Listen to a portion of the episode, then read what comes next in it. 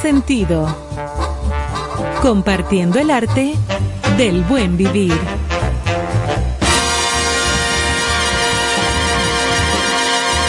Por estación 97.7. Señores, buenas noches. Bienvenidos de nuevo a esta que es su casa con cierto sentido. Y no olviden que los productores de este programa, los únicos, son ustedes. O sea que a través de las redes necesitamos su retroalimentación, que nos llamen, que nos escriban, porque de todo lo que nos comentan, de eso se nutre este programa que es suyo con cierto sentido. Señores, buenas noches, ¿cómo están ustedes? Buenas noches. ¿Qué dice- Hello, Juanita. Dice Ivonne Verasgoico, ¿qué dice el doctor Charles? Ah, exactamente. Orondo. No, ah, como Orondo o- siempre. Con nuevo look. Usted sabe, Sí. pasó, sacaron punta. pasó por el barbero. ¿Usted se pela con Ramón? eh? Bueno, yo uso un casco de botella. Ah, me imagino. Realmente yo me pelo yo mismo. Ah, no me Suelo, sí, un casco de botella, lo voy cha- chapeándome. Y te pone una pala caliente. Sí. Desde ahí es que ese etimológicamente el chapeo que está tan de moda, de Exactamente. ahí arrancó, ¿no? Sí. Con el Entonces casco la, de botella. la colega Ivonne Aquí estoy, de vuelta. Se queja de que ¿De qué? del calor. Es que, señores, yo de verdad no entiendo. Y buenas noches a todos, bienvenidos. Me hicieron muchísima falta ayer. Digo, a mí me hizo falta estar aquí en cabina con todos ustedes. Estaba en una asignación de trabajo Y viceversa. fuera de aquí, exactamente, y viceversa. Eh, pero, pero nada, aquí estamos como todos los días. Eh, iba yo a comentar que se sabe del cambio climático, se sabe del calentamiento global. Óyeme, pero a mí creo que no me había tocado nunca este fin de semana que pasó poner un arbolito y sudar tanto. Ah, pero que nada más a ustedes se le ocurre poner un arbolito en noviembre. Entonces, Sí, pero en los arbolitos hay que ponerlo en diciembre No, y ahí ya hay fresco y no da calor. No, es mentira, en diciembre no va a haber fresco nada si seguimos así. No me A digas. Santi Claus va a haber que afeitarlo y ponerle un Carlos se encarga. Ay, sí, con el casco de botella. Con casco de botella. Señores, hoy seguimos en Cuba y vamos a seguir conociendo muchísimas cosas. Eh, así como ayer, que se conoció mucho de Cuba con Bueno, Cuba estaba aquí. ayer. nuestro querido No es que Alfonso conoció, Quiñones. no, estaba aquí. No, no, no, no, no, una cosa impresionante. Yo sentía las palmeras y la brisa Sí, sí, sí. La brisa. de Varadero. Ay, sí, de esas playas. Así Buenas es que- noches y recordarle también a todos los que nos escuchan que pueden hacerlo no solamente desde su dial del radio, sino que a través de TuneIn, aplicaciones eh, en el internet, también usted puede seguir en la casa, en el celular, escuchando la programación de hoy y de siempre. Igualmente seguirnos en las plataformas de redes sociales, en Instagram, en Facebook, en YouTube. Y pueden, y con cierto sentido, usted empieza ya a buscarnos con cierto sentido RD. Gracias, Manuel. En, en Y nos- YouTube es bueno apuntar que es con cierto sentido multimedia. Multimedia. Exacto. Y tiene el link en Instagram, que le es más fácil. Usted Exacto. quiere de ahí partir a todas las demás, usted entra a la cuenta de Instagram, ahí nos sigue y entonces ahí tiene un link que le lleva a todas las demás. Y las listas de la música que se está colocando aquí, ese tesoro musical, usted lo encuentra en Spotify, que ahí está eh, por, por playlist. inclusive ampliado. Porque hay muchas veces que hacemos volúmenes donde hay más canciones, pero el tiempo no nos da y ahí pueden escuchar música valiosa de los diferentes países que hemos escogido para desarrollar este programa que es de ustedes. Muy bien. Bueno, pues, ¿qué te parece, Carlos, si nos vamos entonces con música y ya a partir del próximo segmento del programa, pues entonces eh, comenzamos a seguir conociendo diversos lugares eh, y diversas opciones como destino en nuestra querida Cuba. Así en, que en algún momento quiero plantear la posibilidad de que hagamos un grupo de oyentes y de seguidores de Concierto Sentido con la intención de que vayamos a Cuba. Porque yo creo que hay tanto que ver, hay tanto que disfrutar. Wow, sí, qué amplio. Ay, Eh, O sea que ese, ese proyecto lo tenemos y de que esté listo vamos a, a darle la información a todo el público. claro, y a darle forma. Claro, ¿Cómo, lo- claro. cómo lo Claro. podemos lograr? Maestro Caro, ¿quién era que decía? Ese caso lo tenemos. Usted sabe que yo no estaba nacido en ese momento. Entonces, no te podría confirmar, pero como tú eres un tipo que tiene tanta información. Después de la pelada Exacto. que se dio ahora, No, es que fue- vamos a sufrir. Ah, Ahora ahí los, sí. los colores. Mira, un Claro. oyente nos confirma también y nos aporta que en onlineradiobox.com también puede encontrar la estación para oírla desde el celular. Ay, y en bien. TuneIn, Sí, pero aparte En de Tuning sí. que la mencionamos, por si usted no tiene esa aplicación, también hay en onlineradiobox.com. está la, la página web de 97.7 de la estación también. Hay diferentes vías, o sea que desde el celular, desde su computadora. No lo puede dejar de oír. No, en un radio no importa el año, ahí estamos, o sea que Exacto. disfrute. Y ahora, señores, o- escuchen este tema, que es de una agrupación particular, y déjenos saber si realmente le gustó. Gema 4. que me quieres a pesar de lo que dices, pues si vamos en el alma cicatrices imposibles, imposibles de, borrar. Se, se te olvida que hasta puedo hacerte mal si me decido. Pues tu amor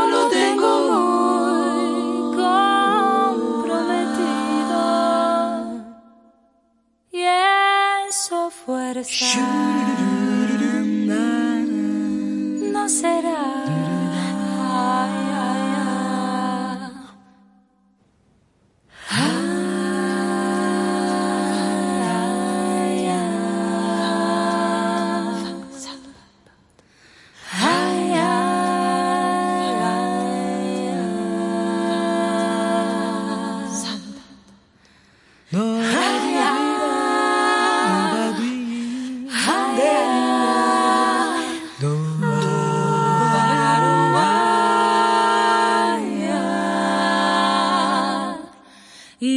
Resulta que no soy la estatura de tu vida. Y al dejarme, casi, casi se te olvida que hay un pacto. Que hay un pacto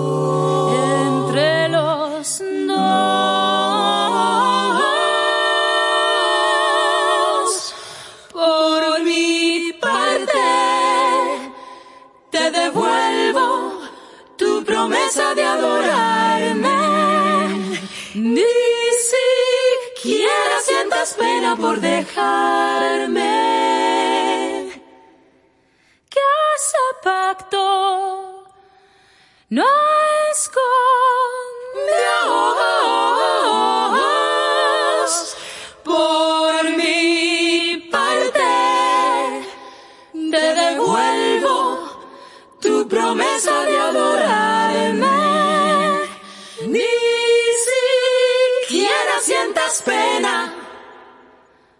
Por dejarme.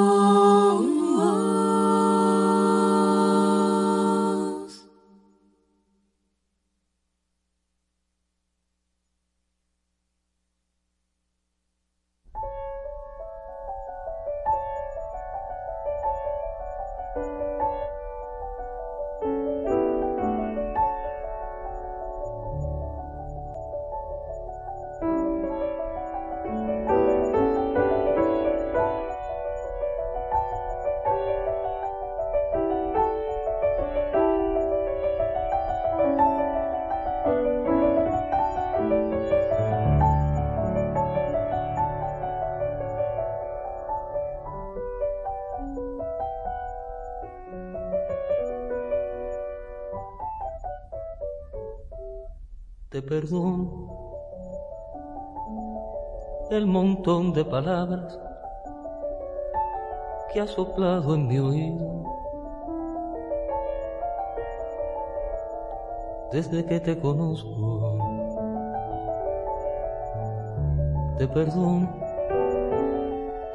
tus fotos y tus gatos, tus comidas afuera, cervezas y cigarros. Es más, te perdono andar como tú andas, tus zapatos de nube, tus dientes y tu pelo. Te perdono los cientos de razones, los miles de problemas, en fin, te perdono no amarme.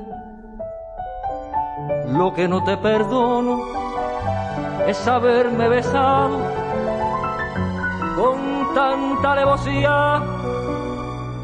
Tengo testigos. Un perro la madrugada, el frío. Y eso sí, te lo perdono, pues si te lo perdono, seguro que lo olvido.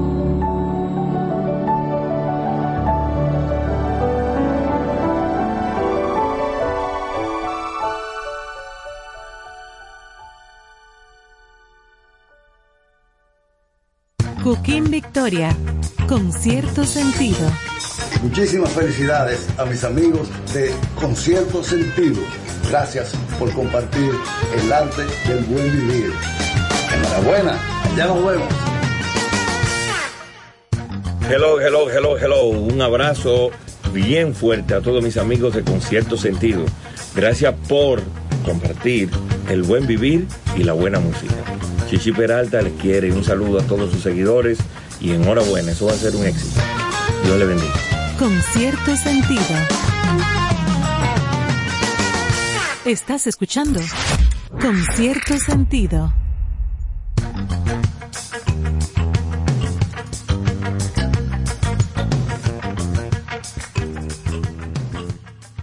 Bueno, ya estamos por acá de regreso y antes de seguir con la, todo el contenido que tenemos hoy de esa mágica isla, Cuba, don Néstor, esa pieza con la que abrimos, cuénteme de eso. Bueno, Gema 4 es una agrupación vocal cubana.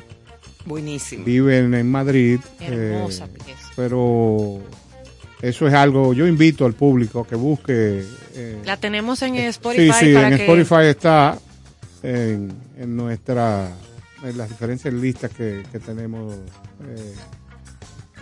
Pero yo quisiera que la gente la busque y disfrute. Estamos hablando de unos arreglos de voces espectaculares. Buenísimo, Sí, buenísimo cuarteto, precioso. tenía que preguntar. Después tenía, teníamos a Noel Nicola con esa canción fabulosa, Es más, te perdono. Es como un tipo que se entrega y dice, oye, no importa lo que me hagas, Sí, yo estaré aquí para está fuerte, siempre. Está fuerte eso. Lo que no te ¿Cómo perdono es haberme besado con tanta alevosía.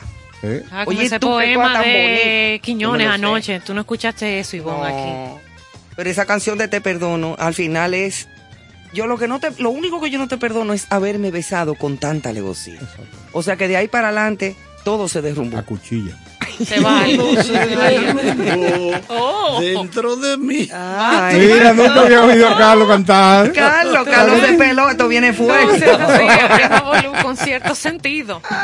Vamos entonces a conocer la- un poco de Cuba. La isla de Cuba que hablamos que es un fantástico destino turístico por excelencia, por sus playas, sus parques y sus lugares donde se producen ese icónico ron, el azúcar, azúcar, Azúcar. azúcar y el tabaco. Y Eh, hemos Perdóname, recuerden que el Bacardí no lo hacen en Cuba, el ron Bacardí, porque ese señor, Valga el comercial, ¿verdad? Sí, Vamos eh, a cobrarle un dinero. él recogió antes del asunto de la revolución cubana, él recogió y se fue a Puerto Rico.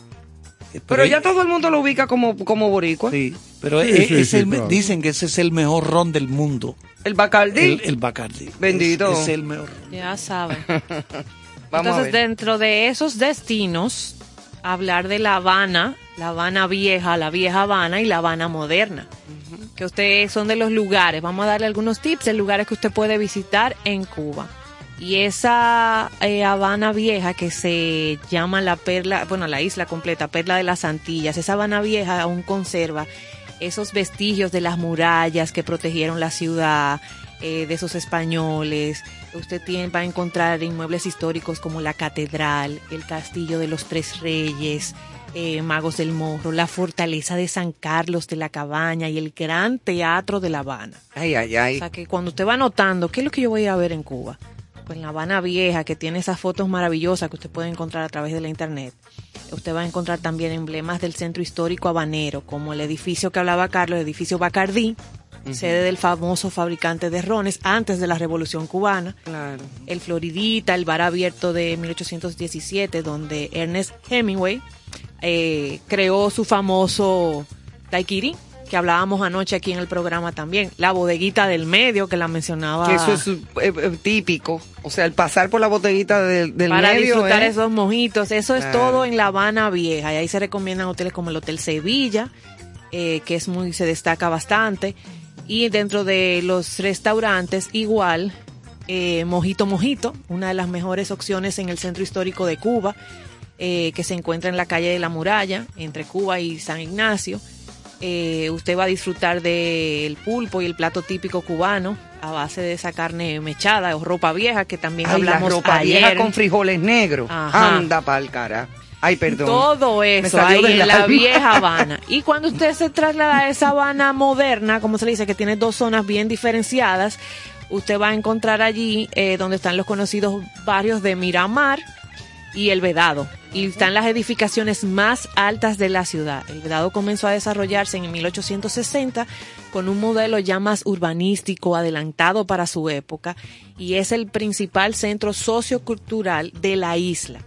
Y Miramar igual es un bonito entorno costero y tiene la mayoría de las embajadas de esas mansiones que sí hay mansiones ya ajardinadas, eh, elegantes hoteles, centros comerciales, empresas extranjeras, todo eso usted lo encuentra ahí en Miramar, que es lo que es Miramar, perdón, que es lo que se considera parte de la Habana moderna. Y ahí que usted va a encontrar ya Habana Chef, que es un agradable restaurante en la calle 24 y un poquito más de la modernidad de la ciudad. O sea que ahí tiene Habana Vieja Y Habana y moderna. Habana Moderna, eh, esos dos. Es una En ciudad lugares. impresionante. Y hay más sitios que visitar. Claro que sí, como por ejemplo Varadero, que es muy Ah. famoso también por esas playas encantadoras. Y una de las características precisamente del turismo en Cuba es que se centra en las bellas playas de la isla.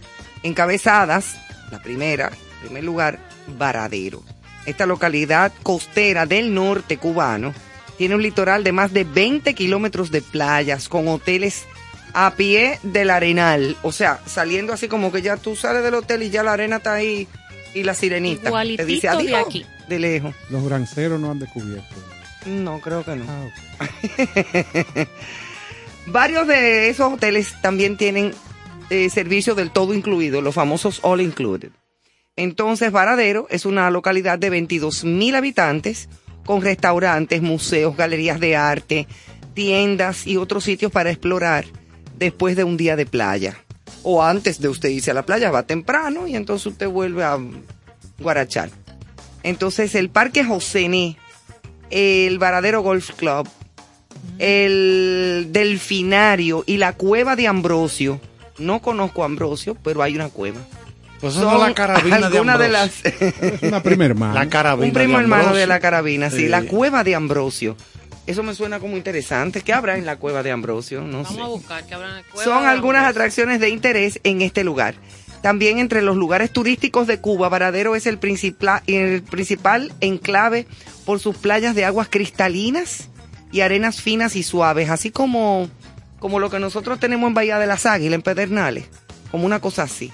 Está el. Playa Azul, el Playa Paradisus, el Playa Caleta, Playa Larga y Playa Coral. Todas eh, con condiciones para nadar, tomar el sol y también hacer snorkel o bucear, que ese es un deporte maravilloso.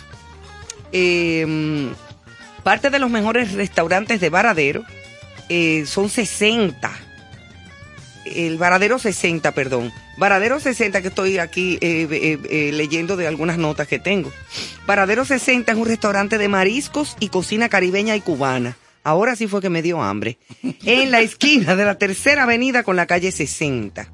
Es elogiado por la delicia de su cocina, sobresaliendo platillos como la suprema de pollo con salsa de frutos secos y los camarones salteados con mantequilla. Eso no se hace. Yo Eh, estoy son, muy son mal, ¿eh? pequeños tips de A mí me lugares, ha- pero a mí no- me ha dado un no hambre muy grande ahora. Dígame qué sentiría la gente si todos nos paramos de aquí y vamos a buscar esos camarones. Yo creo que deberíamos. Sentiría Aten- ausencia. atención, Mucha, Freddy. pero no importa, lo dejamos con música. Atención. No, esto es varadero. y también está, por supuesto, Santiago de Cuba. Ah, ese no se puede quedar. Que eso no se puede quedar, que es la segunda ciudad más importante de, Y allá era la Lupe. de, de de San- Santiago de de, Cuba. Santiago Bueno, de ya Cuba. pondremos a la lupa en algunos temas aquí. Sí, sí. Y el primer alcalde de esta ciudad cubana fue nada más y nada menos que Hernán Cortés, de donde partió para la conquista de México. La fallida toma del cuartel Moncada de Santiago de Cuba por Fidel Castro y otros jóvenes revolucionarios en el 53 fue el detonante de la revolución cubana. La Basílica y el Santuario Nacional de la patrona de Cuba, la Virgen de la, la- de la Caridad del Cobre, ¿eh? Chico, hermanito, em, se encuentra a 19 kilómetros de Santiago de Cuba.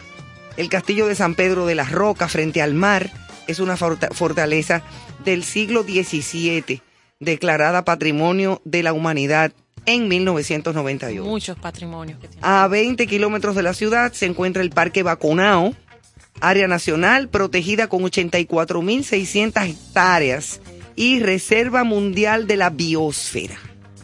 O sea, estamos hablando de que no es cualquier cosita. No, no.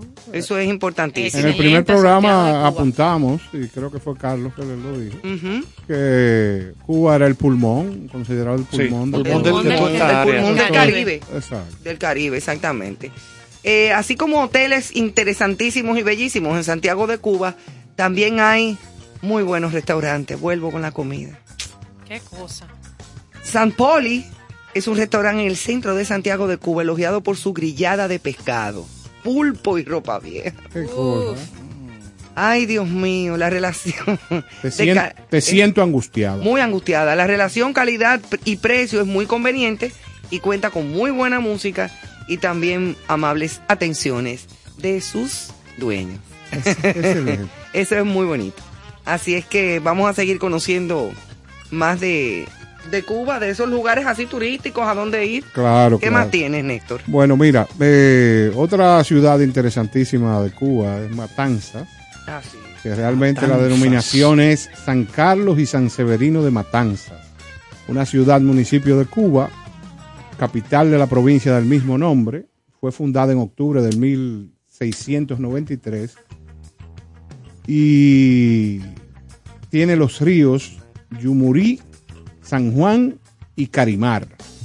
Tiene una superficie de 317 kilómetros, elevación de 20 metros, población de 140.545 habitantes, el tiempo aproximadamente unos 22 grados Celsius. Como dije ahorita, Agradable, la- agradable. sí, Ay, muy qué- qué agradable. agradable temperatura. Carlos eh. lo había dicho que tiene temperaturas Sí, más, temperatura- más frescas. Eso es que por la vegetación. Sí. Claro que sí, además está, está mucho más al norte que nosotros. Exacto. Es así, viendo dentro de la ciudad eh, los puntos a visitar, están las cuevas de Bellamar, la cueva de Saturno, el castillo de San Severino, la plaza de la Vigía, en fin, es un lugar donde podrá encontrar, aparte de su hermosa vegetación, eh, como han mencionado los compañeros, eh, diferentes puntos, eh, monumentos y, la- Museos. y ga- y gastronomía de, Ay, de gran sí. nivel. Ay, Dios Que, mío. que no voy a desglosar para no alterar las No, ya avispas. no me, no me alteres más de lo que estoy. Pues vamos a seguir, don Carlos. Vamos a hablar de Guantánamo un poco. Bueno, Guantánamo se conoce por la base famosa, Sí.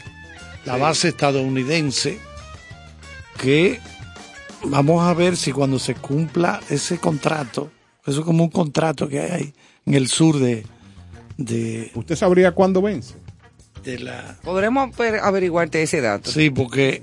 Yo voy a llamar. No, Llámate yo, allá, sí. yo porque- interesado en alquilar. no es otra cosa. Yo tengo el WhatsApp, yo te digo ahorita. Bueno, eh, esta, esta, esta base eh, se, vamos a decir así, después de los ataques de las torres gemelas de Sí, Nueva del York. 11 de septiembre eso- del, esa- del esa- 2001, ¿no? es- fue es- sí, en 2001 esa base se, se recalentó a nivel mundial porque entonces de nuevo la estaban utilizando para concentrar a muchos de esos árabes Sí, sí.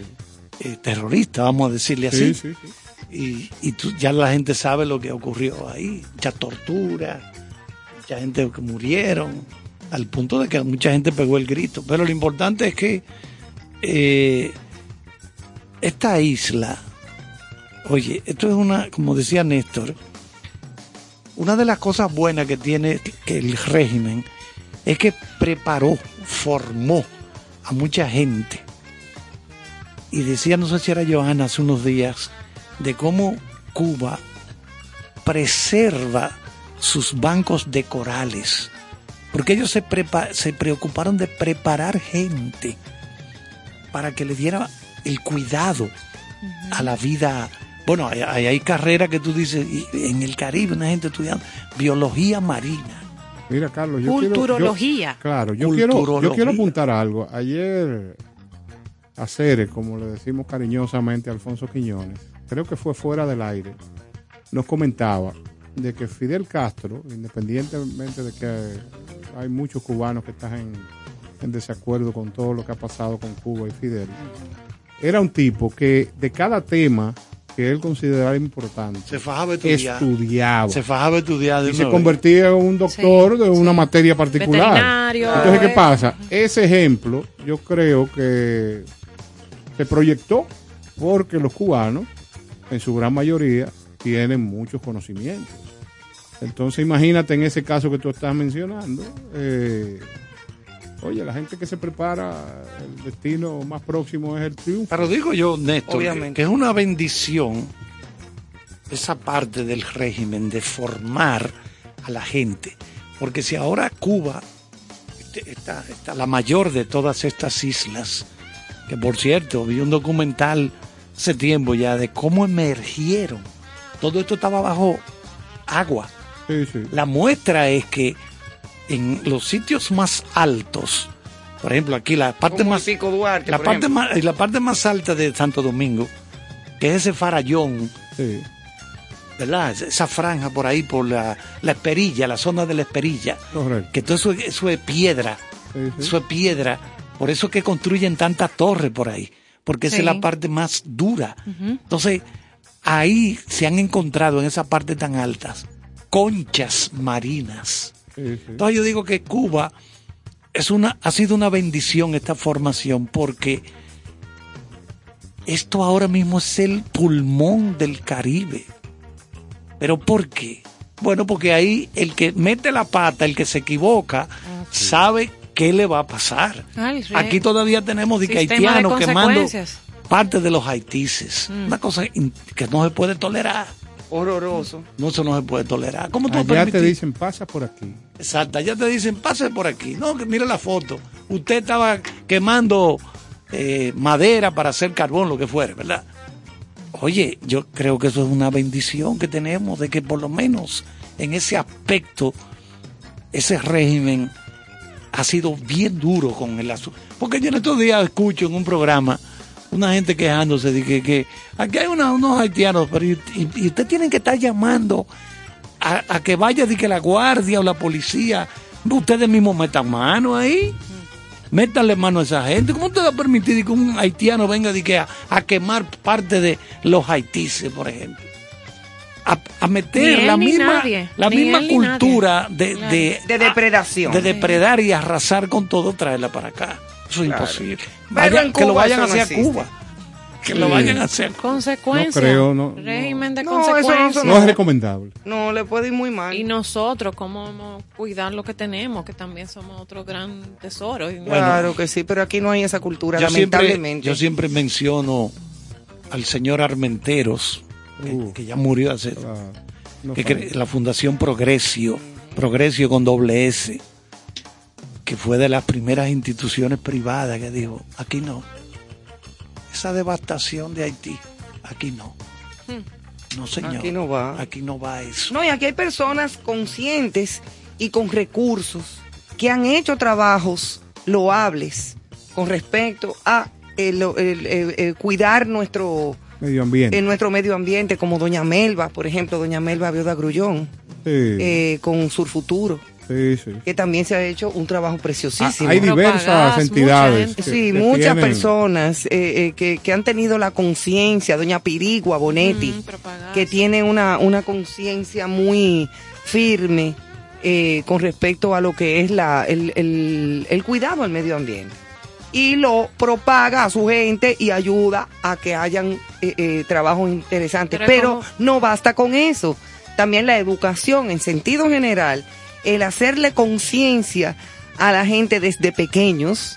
Por ejemplo, yo andaba con mis nietas hace unos días y hablábamos de que si el vasito de plástico, el papelito que tú tienes, que a dónde lo boto, abuela, estábamos en mi, en mi vehículo. Digo yo, ah, no hay una fundita para botarlo, ponlo en el piso. ¿Y por qué no lo tiro por la ventana? Digo yo, porque en la calle no se tira la basura. Porque la basura crea problemas y después todo lo otro. Y eso está muy mal. Entonces, cuando lleguemos a la casa, sacamos la basura del carro y lo ponemos en el zafacón. Pero eso es desde chiquito que hay que Sí, decírselo. así que aprenden desde pequeñitos. Exacto, entonces a los niños muchas veces ven a los padres, que los mismos padres Tirando bajan una- el vidrio y tiran. A mí me cayó, una eh, a mí me cayó cerveza. medio, medio picapollo una vez en el bonete. Sí. De Una, una jipeta del año. una botella de cerveza. la No, no, no, un, un, un, un, coso de No, no, fondo de insisto, eso. que vamos a tener que hacer librito de Ivonne. todos los huesos y dos totones. Pero no, no, no quedó. No quedó. El librito de Ivonne. Eran los huesos y dos tostones en el bonete. Yo lo me a pie. Eso fue en la alma mater, esquina tiradente. Chango, te la estoy anotando todas. apúntala. Ajá. Y yo me a pie de mi carro, cogí mi platofón otra vez y se lo llevé al tipo de la jipeta, le toqué el vidrio. Le dije, mire, se le cayó esto. Y nada más me miró así como... Yo se le cayó esto atrevido. Arriba de mi carro. Sí, porque hay gente que le cae atrás. Claro. Oh, a sí, la gente. es que hay que hacérselo. señor. Es que no, esta basura que se le cayó a Sí, usted. se le cayó. Y va y le entrega su cartón de jugo vacío. Sí, o su picapollo. Su picapollo. Su, ven, mire, se le cayó esto. O un tostón. ¿Cómo va a ser? Sí, sí, se, a usted se le cayó eso. En estos tiempos eso no es recomendable. Poquito. No, Eso es eso, fue hace mucho tiempo que yo lo Sí, hice. te devuelven, te devuelven. Sí, te Sí. puede ir mal. Pero empieza- señor que sale empieza aburrido en de su casa te puede Pero, ahorcar. pero qué Pero raro. ¿Tú crees porque- que se aburra después de haberse comido ese picapollo? Pero tú sabes que es raro encontrar personas aburridas. Todo el mundo anda feliz en la calle. Ah, sí. Pero ¿dónde? Sí. En, en- en Suecia. Sí, yo creo que en ¿Dónde Edimburgo. que tú estás viviendo? En Edimburgo vive él. Aburrida. Carlos No, Landia. No, que después que él, que él compró su, su último jet, él, Él viene a hacer el él- programa. Él pernota en cualquier ciudad del mundo y viene y hace este compromiso que le gusta. Como Julio Iglesias. Exacto. Que él le coge con que, ay, mira, yo estoy en Punta Cana, pero voy para Tokio Exacto, ahorita. Aló, prepárate. Pero es, re- pero es real, esos destinos están ahí, en Cuba, aquí, en cualquier lugar, y existen y se conservan por la responsabilidad de, de, de sus ciudadanos, de quienes están ahí. y la educación Y para también, poder, por supuesto. exacto, y su nivel de Mira, educación. otra idea que podría ser interesante, se lo vamos a comentar para ver si alguien cercano. Primero, no sé si existe, pero me imagino, o imagínense ustedes, qué interesante sería que la alcaldía del distrito y las alcaldías pudieran generar pequeñas escuelas para instruir a los jóvenes, a los niños, de cómo se maneja la ciudad en diferentes temas, la basura, eh, la responsabilidad civil, esto, lo otro, y, y se van creando, imagínate que fuera como una sala de tarea. Entonces ahí te dan información, hasta te pueden involucrar y darte música. Es formar a los Formar al individuos, ciudadano, al al ciudadano común. Tienen ni que crear la escuela, responsabilidad. que las capsulitas estén en los colegios donde ya están ellos, puede funcionar. Sí, también. En los colegios y también fuera de los mismos colegios. Claro. Como sea, en las escuelas públicas, ahí. en las salas de los. eh, en, en las tardes, por ejemplo, como tienen tan extendidas, Claro. también en las Sí, tardes cuando puede, digo se puede colegio, digo escuela, colegio, o sea, en el sistema educativo ya está ahí. Entonces, Oye, recuérdate de, Eso es buenísimo. de los recursos en otras épocas, los álbumes. De postalita. Oh, yo me acuerdo como Ahora- el, el álbum Naturaleza Viva, ¿tú te sí, acuerdas? claro, y el de Petete, claro. El de Sí, Petete. Sí, había Ay, uno que era aliado a Petete y Ah, salían unos, ya. unas postalitas y recuerdo que el- el di- el- la caricatura de Petete era que regía la ¿Cuál vaina. fue la deidad de Ah. Don Néstor? Pues está como un chisma para allá. Eso está ¿Cómo muy- así? No sé, yo no me acuerdo de... Changó Pero no se acuerda. Changó la no se suya, ¿cuál acuerda. fue? Chango está llantando. La- No, la- mentira, yo no me acuerdo, yo no de hice el de Petete, yo me acuerdo de Petete. Ah, ok. Era un muñequito Era un ahí. cuader- los cuadernitos de Petete. Bueno, Sí, Emmanuel no, yo me prepara- acuerdo de Petete. Emmanuel prepara la música porque No, a y lo de- pero no, aquí, pero lo aquí de tenemos que natural- respetarnos. Lo de- O sea, ¿qué es lo que está pasando? Dije que no me recuerdo. No, no, no me acordaba. pero Una sí. señora que es de los medios. O sea, que tiene Gracias, amplio no. conocimiento del mercadeo Sí, en la República no- Dominicana. Pero no saque llama cuenta. Yo tengo un chin, pero no me, acu- no me acuerdo. No, pero el álbum de Naturaleza Viva era bellísimo. Sí, sí, sumamente sí. interesante porque las postalitas era de todos los animales que habitan en el planeta. Sí, sí. Entonces, con la descripción Ay. de cada uno de los animalitos. Pero había mucha preocupación. Y reflejo de la flora muchos también, o recursos, sea, había, cosa, había, porque estaba Tobogán, estaba otra revista, o sea, había mucho interés y se fomentaba. Pero Yo crecí bajo Imagínate eso. que eso se pueda manejar ahora de manera digital. Porque todos los muchachos tienen celulares, tienen es tabletas. O sea, eso es una, una idea que podría hacer. Entonces tú eso lo manejas con cualquier tema. Así como naturaleza, puedes irte a los valores. También, exactamente. O jugar con una serie de cosas dentro de ellos, No, esos sí. valores. Temas que no hacen falta. A mí en la escuela me daban moral y cívica. Claro. Y Eso, ya eso no existe. No, eso debiera, oye bien, mi, mi puntualización es la siguiente. Eso debiera, de, de donde quiera que tú te muevas en este país, debiera haber un cuadernillo, debiera haber un video, audio. Aquí Emanuel poner una cápsula de, de moral y cívica para que la gente se recuerde eh, eh, el ordenamiento que debe, Bueno, que debe regir y, la- y las como formas. con cierto sentido podemos crear nuestro capsulito, traer una todos de los moral y días, vamos a cívica. comprometernos Vamos, a traer vamos. una todos los días de moral y cívica, una capsulita. Nosotros, Sí. A nosotros nos faltan cientos de ideas que tiene esta producción, que van a ir eh, saliendo en su momento. Una de ellas es el editorial, que quizá es una manera simpática de, de comunicar lo que pensamos de un tema particular, que puede ser de manera diaria.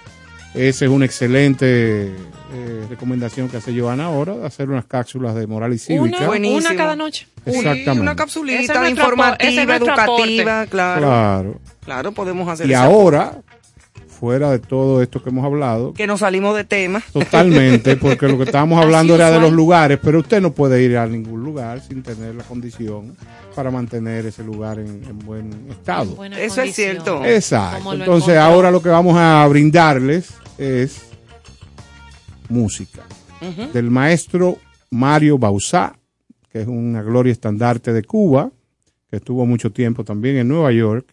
Yo quiero que oigan este tema que se llama como un poblado dominicano, Yamasá, y después nos comentan.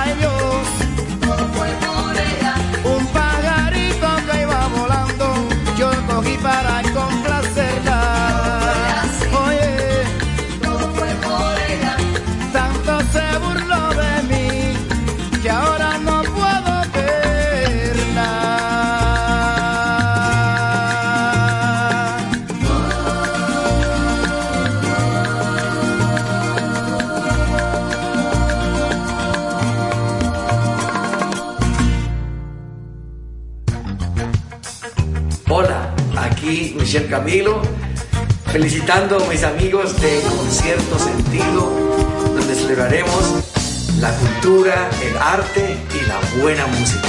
Con cierto sentido.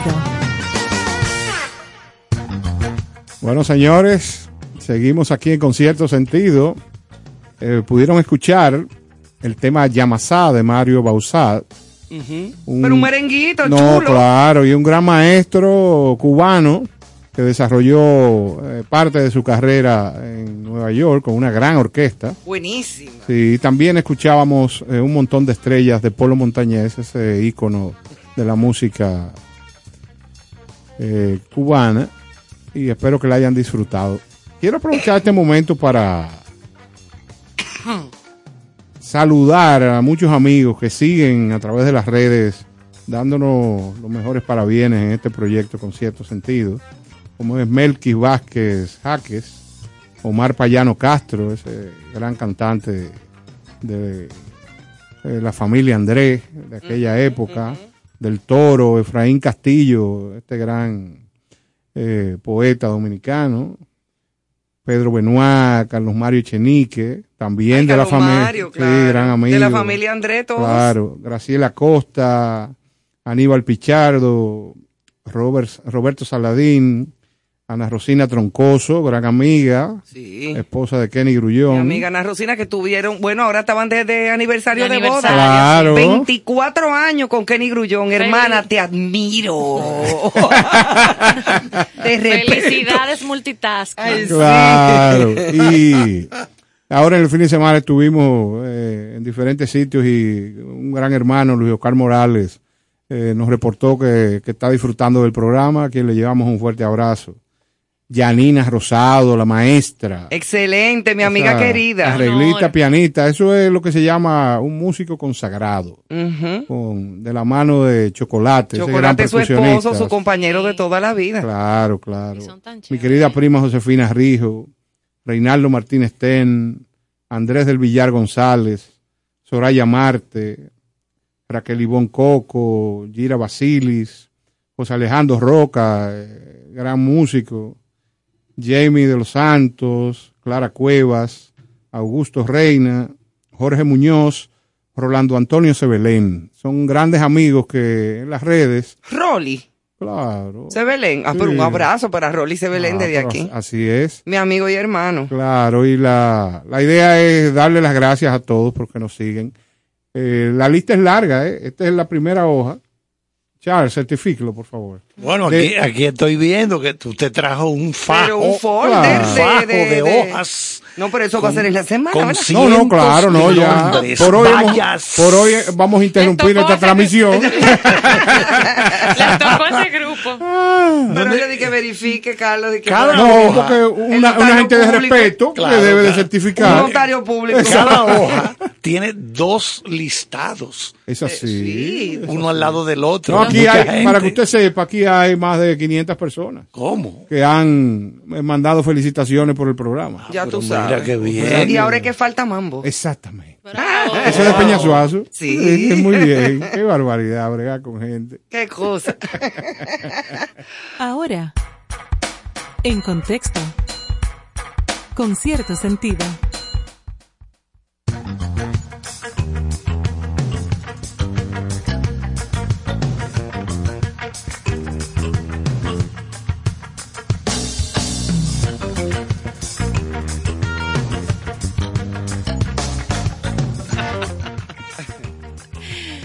Estamos aquí en un segmento que ya es conocido, que está fijo. ¿Cómo se llama, profesor Charles? Es, es fijo. Texto. Exacto. Con Nadie más puede presentar eso aquí ya.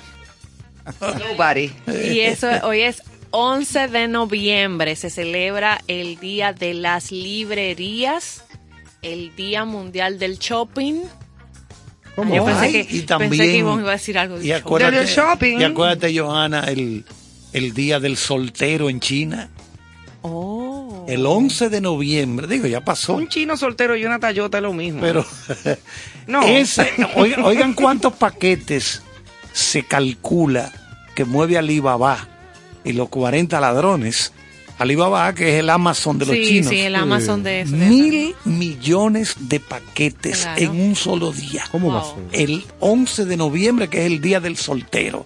Y la idea viene de Pero- que en la década de los años 90, en universidades chinas, dijeron, pero ven acá, los enamorados tienen su día de San Valentín. Muy bien. Vamos a inventarnos el, El día, del soltero. Muy bien. chino. Y entonces eso, eso, eso se disparó ahora en los 2009, por ahí, 2009 se disparó el- la fecha por lo de las ventas online. Le tengo una pregunta. ¿Quién les regala a quién? Eso es lo que yo quisiera No, no, saber. se, se calcula que son los mismos, Autorregalo. los mismos solteros que se regalan Regalan, ellos claro. mismos. Ellos mismos, muy bien. oye. Muy bien. Autosatisfacción. Por eso te estoy diciendo que gustó esa idea. Claro, problema. Sí, Muy eso, bueno. eso hay que promoverlo. Muy Es bueno. Claro. Entonces, Día Mundial del Shopping también fue hoy, Día de las Librerías, Día del Soltero en China y Día de la Calidad. Y este es el segmento de las noticias. Bien. O sea, Iniciemos. fueron la- esas fueron las efemérides. Sí. Arrancamos por aquí. Bueno, Sí, sí, sí. ¿eh? Sí, bueno, pues yo tengo una noticia muy buena, la, muy buena. La adolescente dominicana, Caitlin Borbón, brilla en todas las pasarelas de los Estados Unidos. Ella entró al mundo del, monela- del modelaje por la puerta grande con tan solo 13 añitos de edad. Caitlin Borbón ya tiene un nombre hecho en los Estados Unidos. Tiene el pelo rizo, es espigada, graciosa, segura de sí misma. Eh, un encanto, una muchachita preciosa. Hace tres años incursionó en el área y desde entonces le ha sonreído el éxito toda vez que representantes de importantes firmas internacionales observan su porte. Porque es que no es nada más ser bonito, Eso es así. es tener el porte, la elegancia, o sea, el tú transmitir en, en- en el modelaje o en, en una pasarela, en una sesión de fotos, lo que realmente tú quieres eh, eh, enviar. Y eso funciona. Su padre es dominicano, de pura cepa, y su madre es dominicana china. Estamos en China otra vez. Mira. China Una- está presente en todo. En todo está presente China. Eh, la comida china es muy buena también. Sí, y más, y más con hambre. Sí. El corto tiempo que tienen el modelaje. que dan mucho. Sí, me gusta. te dan mucho, te dan ¿Qué mucho. sobra? Sí. El corto tiempo que tiene en el modelaje, esta chica ha logrado posar para la revista British Vogue, eh, a actuar en la, popular, en la popular serie de televisión The Blacklist. Muy bueno. O sea, no Ah, estamos hablando de sí, que estamos grandes, grandes Todas las temporadas están en Netflix. Llévense de mí.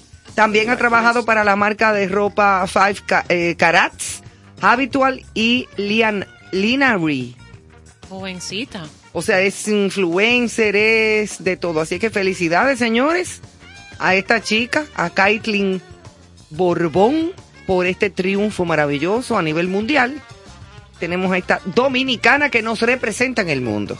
Adelante con otras noticias. Excelente. Señores, otra noticia dentro del ámbito cultural, específicamente pasa con Raúl Di Blasio, ese artista argentino importante que está aquí en el país para una presentación en el día de mañana, 12 en el Teatro Nacional, y nos dice que este se deja seducir por la bachata. No lo imagino, pero vamos a esperar que... Fue a visitar hoy al presidente, Sí, sí, Sí. claro. Abinader, sí. Y sí, estuvo aquí estuvo en el. Listín Diario visitando al, al señor Franjul. Miguel Franjul. Sí, señor. El pianista argentino Raúl Di Blasio inició en el 1992 una relación con el público dominicano. A lo largo de esta relación ha hecho amigos, colegas con los que ha colaborado. Y el último paso de ese romance lo presentará mañana en Corazón Dominicano, nombra del espectáculo que lo trae, pero también el título de una de sus últimas piezas, una bachata. Mira qué Ah. interesante. Bien. No, la bachata está en estos días. No, no, Hay día de weekend también. Tú sabes que yo tengo una anécdota. Un día yo me topé y me reuní con Domingo Bautista. Y hablamos de unos proyectos, eh, qué podíamos hacer. Y ese día ese señor me dijo, que es un gran hermano, un gran amigo, me dijo, imagínate que eso hubiese pasado, que eso pasó eh, hace 12 o 13 años. Me dijo, enfócate a la bachata. Por mi ¿Y edad- sabe de eso, Domingo? Oye, en ese momento No quizás no, no le tomé la palabra porque no es un ritmo, en ese momento no era un ritmo que del cual yo había trabajado como productor. Claro. y mire lo que ha pasado con la bachata. O sea, hay un desarrollo Bueno, y una presencia mundial que es impresionante. Importantísima. Claro. Importantísima. Como dice Johanna, está Sí. The Weeknd con. Rosalía, grabando bachata también. The Weeknd desde, Después me asustaste. desde Canadá. Bueno, nos preguntaba el profesor Caro si había pelota hoy. No, están descansando. Descansan lunes y jueves. Pero mañana juegan aquí en el Quisqueya Leones del Escogido contra Tigres del Licey. Las Estrellas Orientales, que están en el primer lugar, viajan a Santiago, jugarán contra las Águilas. Y el equipo de los Gigantes viaja al estadio Francisco A. Micheli de la Romana. Entre algunas informaciones, vamos a decirle que un hijo de Karim Abdul Jabbar, Oh. que es el Jabbar, ha sido el jugador que mayor cantidad de puntos ha anotado en toda la historia de la NBA. Entonces él, bueno, él vino aquí, visitó el país, creo, en uno de los gobiernos de Leonel Fernández y eso. Entonces, él está escribiendo una columna muy interesante. Leemos, ah, estuvo escribiéndole en la revista Time, ahora creo que está escribiendo en the, en The Hollywood Reporter, y ahí leemos esa columna de Karim Jabbar. Entonces, él es un hombre activo, preocupado por los problemas sociales en Estados Unidos y todo eso. Entonces, la información es que un hijo de él lo han encontrado culpable de acuchillar a un vecino. Y Ay, todo- Dios mío. Sí, le lo, lo acuchilló por el cuello. Ay, ay, Que ay. por poco se muere ese señor y se desangra cuando llegó al hospital, que lo llevaron. Entonces, podría pasarse por una discusión entre vecinos por las latas de basura. Parece que el hijo de Yavar comparte con el vecino en la entrada, como el garaje, la entrada al garaje, ¿verdad? Ajá, Esas casas ajá, que están como Sí, que pegadas. están pegadas, exacto. Y entonces cada quien tiene que responder Sus por su basura. claro. Su, lata de basura tiene que responder. Se puede poner un poco malo, ¿eh? Entonces, Pero todo está bien. Sí, pero le, oye, lo acuchilló por el cuello. Lo acuchilló y Oye, casi, casi pero mata wow. al vecino, el hijo de Karim, gran amigo nuestro, Karim Abdul Jabbar. Venga acá, una pregunta, Carlos. Antes los famosos rivales en pelota dominicana Los rojos y azules. eran, exacto, Licey y escogido, los, eh, los eternos los rivales. eternos rivales, pero Sí. ya no es así. Bueno, ya no, ya no tanto, porque entonces los rivales modernos son Águila y Licey. Águila y Licey, Esos ahora son los rivales ahora que dejan cuartos. Cuartos. Ajá. Porque se venden las boletas, ya tú sabes, a mil. Otra información esta tardecita nos llegó. Oigan lo que está. Ustedes saben que el día primero de diciembre se vence el acuerdo laboral entre los dueños de los equipos de grandes ligas y el sindicato de jugadores. O sea, el, el gremio que agrupa a los peloteros, que es la, la- la entidad que da la cara por ellos. Entonces, eso se firman acuerdos cada cierto tiempo, cinco años, cuatro años, lo que fuere, donde las partes dicen, bueno, propongo esto, tú propones aquello, vamos, por ejemplo, a facilitarle la vida a los que juegan en ligas menores, Claro. que no le, no le están pagando un salario decente, ni siquiera le da para pagar la habitación donde duermen, ese tipo de cosas. No, el día primero se vence el actual acuerdo laboral entre sindicato y dueños. ¿Qué ocurre? Que hoy, esta tardecita, comenzó a circular la información de que los dueños de equipo están contemplando la idea de pagarle a los peloteros salarios de acuerdo a las estadísticas sabermétricas que se publican en Fangraph, que es una de las más conocidas y más buscadas por la gente para buscar estadísticas. Sí. Deja ver qué hace este tipo, eh, eh, Néstor Caro, que juega segunda base, cómo le batea a los eh, lanzadores zurdos y en juegos diurnos. Y búscamelo en grama natural o grama artificial o en juegos nocturnos, ese tipo de cosas. Entonces, Pero fuerte. oye lo que están proponiendo, Que en función. en función de, eso, de esos resultados que se publican ahí, vamos a explicar lo que es la sabermetría. Sabermetría es, viene de Sabermetrics. Y Saber es. salvar.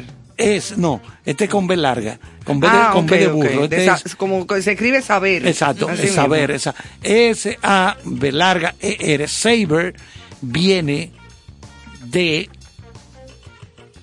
la lo que en inglés es la Society, la S de Society of American Baseball Research, que es la Sociedad de Investigación de Béisbol de Norteamérica a la que pertenecemos nosotros y a lo que se nos suple eh, eh, todo el material Se que está se publica poniendo allá. malo, Dígame. señores. Camarada, ¿dónde que usted encuentra toda esa vaina? Ay, lo dijo. que, que el muchacho, No, él no. se peló, acuérdate. No, no, pero el Ah, Carlos bueno. dijo. Realmente columna, dedico- todo. cierto tiempo a la lectura. 24 horas. Sí, o sea, Un poquito. un poquito. Él no tiene oficio. Entonces, eh, el que trabaja en esto, por ejemplo, el profesor Caro, cuando citó a lo que íbamos a trabajar acá, una de las condiciones era manejar cinco idiomas. Cinco. Y haber despalotado mínimo tres mil libros de los clásicos, de los grandes, no basura. Porque novelita y disparate de vaquero y romántico, No eso, eso no son no. libros, eso es basura para entretener a la gente. Entonces, el que trabaja en esto tiene que leer, si no, no puede estar. Porque el profesor Caro lo quema de inmediato. Inmediatamente. Si lo funde, lo funde. Una cosa muy fuerte, muy fuerte, señores. Miren, aquí hay con- una noticia muy interesante. Yo sé que les va a gustar mucho. Yo me la encontré chulísima. Y ha coincidido porque hemos hablado del cuidado del medio ambiente y ahora justamente Charles hablaba de eso que sucedió a causa de basura.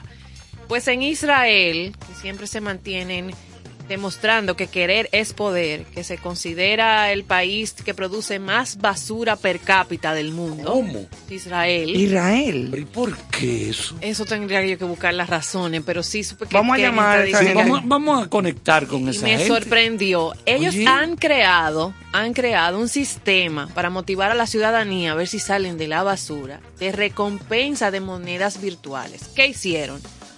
Un consorcio de empresas va a tener disponible productos que tú puedes, Manuel, ah, no pueden comprar con monedas virtuales y tú tienes que con una aplicación que se creó eh, tú vas a recibir unas monedas que se llaman Clean Coins. Son monedas virtuales por un startup isra- eh, israelí que va a ser una cadena de establecimientos que donde tú vas a poder cambiar esos puntitos o esas monedas. Y tú ves ahora cómo las personas andan con el celular, tienen que, por la aplicación, registrar la funda de basura o el desecho que encontraron y también reportar que lo acaban de depositar en un lugar para basura. Desde que tú reportas eso por la aplicación, tú recibes cierto número de clean coins y vas acumulando y eso tú lo puedes cambiar en esos establecimientos por productos X. Pero Oye, es- pero es una buena idea, porque el día que la basura valga algo, en este país no habrá basura en la calle. ¿Tú has visto muchas botellas de cerveza en la calle? No, Muy porque pocas, las venden. Porque la gente las busca, Claro. se las lleva y las vende. Pero fíjate, la actividad que hizo la alcaldía, la última de las botellitas plásticas, cambiándolas por juguetes. por juguetes, eh, los Eh, desaparecieron las botellitas plásticas de la calle. No había una en una No. esquina. Y, enormes yo- fundas llevaron recogiéndolas a cambio de juguetes, que hace- debería de hacerse todo el Yo hace tiempo. muchos años que vengo escuchando de que Japón clasifica sus basuras. Oh, sí, no, en Japón no Plásticos, nada más. metales. Pero Japón, que nos lleva años luz, oye, fue de los primeros países que yo vi con eso. Sí, sí. De, de, cla- de clasificar la basura, plásticos aquí, metales aquí, cristales allí, cartón aquí. Sí, Eso pero es otra mira, cosa. mira esto en Israel y estas monedas, que no es una criptomoneda, es una moneda digital donde tú vas a poder eh, intercambiar y pagar actividades también. Claro. Y está subvencionado una alianza entre organismos públicos y privados. Ahora mismo ya hay más de 16 mil usuarios y hay 1.200 de esos que están constantemente activos, que ya están intercambiando, comprando, reportando. Buenísimo. Eh, y ellos eh, le está funcionando, buscando la manera de ver, porque ellos pro- producen, generan aproximadamente eh, 1.7 kilos de desechos por persona y por día. O sea, por eso es que están considerados grandes generadores de basura. Por ahí le están buscando la vuelta. Y esa noticia era para compartirla aquí. Muy chulo, muy chulo. Excelente, excelente. Señores, vamos a recordar varios eventos que van a suceder en esta semana. El día 20 de noviembre, eh, el maestro Pen Bianzán y su proyecto Retro Jazz va a estar en Jarabacoa. Queremos recordar este evento para la gente que gusta de buena música. Ay, sí, él lo dijo Sí, aquí en en la entrevista. Sí, sí, sí, sí. Importante. Esas son por, por el escenario que va a ser en Jarabacoa. Usted une eso a la buena música. Un sitio nuevo, debut. Ay, de con Wood, esa ajá. temperatura tan buena que está haciendo ahora. Yo ya. creo que eso endereza el alma, aunque usted no Ay, quiera. Sí, bueno. Naturaleza y música. Por igual vamos a recordar que los amigos de Bonje, que son grandes hermanos, inician este domingo 14 en las ruinas de San Francisco. Eso yo creo que es un aliciente para la ciudad porque la gente está ávida de divertirse. Claro. Y vamos a pedirle a la población que los apoye, siempre con su mascarilla, siempre con su distanciamiento. El 14 ahora. No, el, ca- sí, el 14, el 14 próximo domingo, próximo claro, claro. domingo. Inician ahora. Es así. Y por igual, recordar de nuevo a Raúl Di Blasio, que está mañana en el Teatro Nacional. No se pierdan esto, inclusive con la noticia que acabamos de dar, que va a estrenar una bachata para aquellos amantes de la bachata. Señores. Eh, ahí vemos como también Rosalía y The Weeknd. The Weeknd Canadiense. están, exacto, están involucrados en proyectos que tienen que ver con bachata. Por ahí viene también en diciembre el multipremiado Romeo, dominicano de la bachata. Están estudiando agregar otra función de lo rápido que se vendió todo para ese concierto de aventura. Sí, clops- Mira, colapsó la... Yo creo, yo creo en dos cosas en el área de los espectáculos. Son particulares y, y esas puntualizaciones quiero que, que ustedes me opinen posteriormente. La gente por la pandemia, como tenemos dos años con restricciones, siente lo siguiente. El que tiene cierta edad se involucra en actividades pensando que podría llegar su día final. ¿Cómo? Y ¿Cómo otros? Que le bajen el switcher machete. tú te imaginas, No, pero eso no puede ser. y otros de, de estar restringidos están deseosos de divertirse, de brincar. Entonces esas son las dos razones principales porque está pasando este caso de las boleterías que se agotan de inmediato. De inmediato, eso es No verdad. sé si ustedes saben que esa es una de las cosas que, que nosotros nos dedicamos. Que hay un miedo a que le bajen el switcher. El switch, y sí. dejar de disfrutar. Exacto, entonces es una avalancha lo que está pasando. Bueno, dice Giovanna que colapsó la. La Sí, plataforma, sí, plataforma sí, fue eso un- se fue un- fundió. un Eso fue noticia, trending, Fue un noticia. trending ese día. O sea, fue trending de noticias ese tema de aventura y la plataforma de la boleta. Vamos, Que, que hace ¿Qué poco cosa, eh? agregaron otra función de. En Chabón sí, sí, tuvieron sí, que sí. agregar otra función. ¿eh? Es así. del, del mismo cantante que Y no sé si usted vio un videíto que hubo un- una trifulca dentro del evento.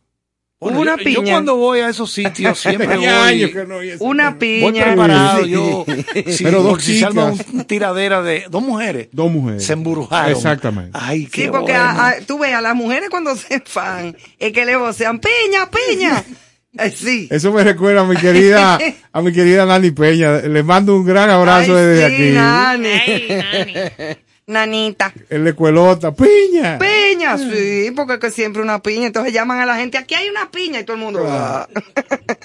Vamos a aprovechar el momento para eh, saludar a Raquel Paulino, que es una fiel radio oyente de este programa y nos sigue en las redes también. Y estamos muy agradecidos de que siempre nos siga y de sus comentarios por igual. Señores, y seguimos en cierto sentido. Vámonos, Gracias vámonos. por acompañarnos en contexto. Pero un Por contexto. favor, Despide, diga- diga despide, contexto. profesor, el favor. En este momento Mr. tenemos Charles. que cerrar mi sección favorita, Exacto. que es contexto. Excelente.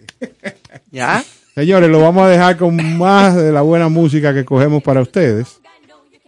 Y déjenme saber por donde ustedes quieran, pero sobre todo por las redes, si ustedes se acuerdan y qué les recuerda este gran tema.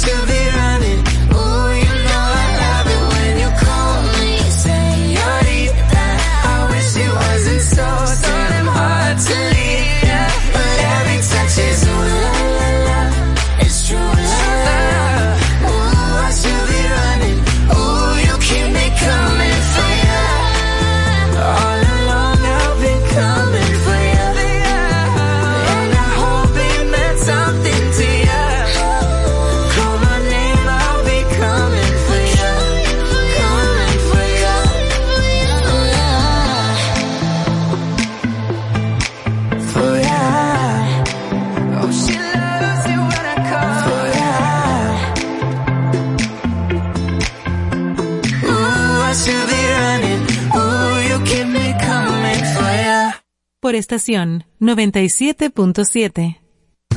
Yotin Curi. Con cierto sentido. Muchas felicidades a los amigos de Concierto Sentido. Gracias por compartir el arte de buen vivir. Enhorabuena, allá nos vemos.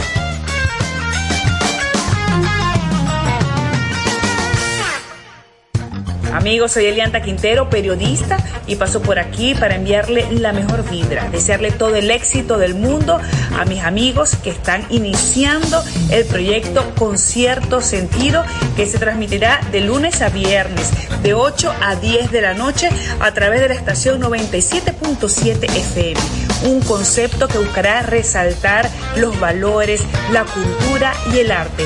A ustedes lo mejor del mundo. Con cierto sentido. Estás escuchando Con cierto sentido.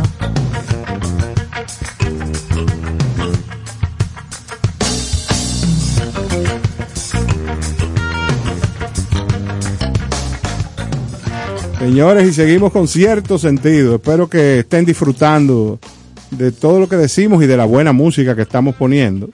Oye, Eh, sí, cuántas no de- canciones bonitas. No deje de comentarnos de qué le evocó ese tema. Y si tienen alguna eh, idea de otros temas que pudiéramos poner aquí, bienvenido. pues, El de Gloria Estefan, eso Claro. fue que hasta la Sofi grabó ese disco en español. es así. Eh, Ay, y ahí se, ba- se bailó mucho esa canción. Estuvimos oyendo Conga de Gloria Estefan y Señorita de la señorita Cabello, que es una de las mejores amigas de Carlos, de claro Mr. sí, Charles. claro. Y su novio Shawn Mendes. Camila Cabello, muy linda ella. Hermosa canción y además una voz preciosa que tiene esa niña. No sé si ustedes han oído. generación? Oh, claro, Sí, no, que- porque aquí tratamos de que. bueno. Hay un equilibrio. Exactamente. Claro, Asistiremos a la boda de esos dos grandes amigos allá en Toronto, donde los hemos visitado, claro está. Ahora está muy frío, por eso no, no voy por ahora. Pero nuestro Cualquiera gran amigo oye. Sean Mendes. No. Sean Mendes. Y le voy a, y, le- Y- y- y le voy a dar una noticia. Yo acabo de comprarme un traje negro, unos lentes oscuros y un gabán largo, negro también, Como tipo Men in Black. para acompañarlo a todos esos eventos como su seguridad privada. Claro. Claro, porque yo no puedo faltar. No olvide la bandera que nos gusta, una bandera pirata negra, para izar- izarla donde quiera que llegue. Ustedes no sirven. Lo que pasa es que las ideas de Charles son extremistas. Claro. Porque lo de la bandera no iba. y tú no le haces coro. ¿qué No. que pasa es que eh, entre Caro y yo hay una conexión que poca gente puede penetrar porque se requiere cierta reserva de conocimientos Claro. para poder bufearlo. Oye. Y experiencia. Claro. Vamos a tener que hacer como en el colegio, separarlos. ahí. Sí, siéntese usted allá en la Sí, esquina. aquí está allá, está aquí. Ay, Dios mío. Bueno, nos vamos con un... ¿Tú tienes algo Bueno, primero, Néstor? ver. No, no, no. Bueno, decir un poquito. Hoy ustedes saben que los jueves Sí. hablamos un poquito de espectáculos, teatro, conciertos, eh, bueno, la música en sentido general. Y también hablamos un poquito de cine. Como estamos en Cuba, vamos, yo voy a comenzar con, vamos a compartir un poquito de la historia de la llegada del cine a Cuba. Entonces, eh, el 24 de enero del año 1897, es decir, faltaban tres años para terminar el siglo XIX y comenzar el siglo XX.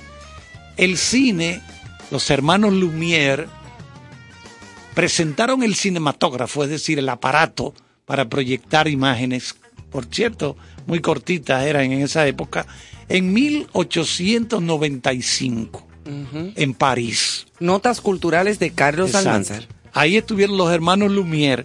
Entonces en Cuba, 1894 o 1895, allá en París.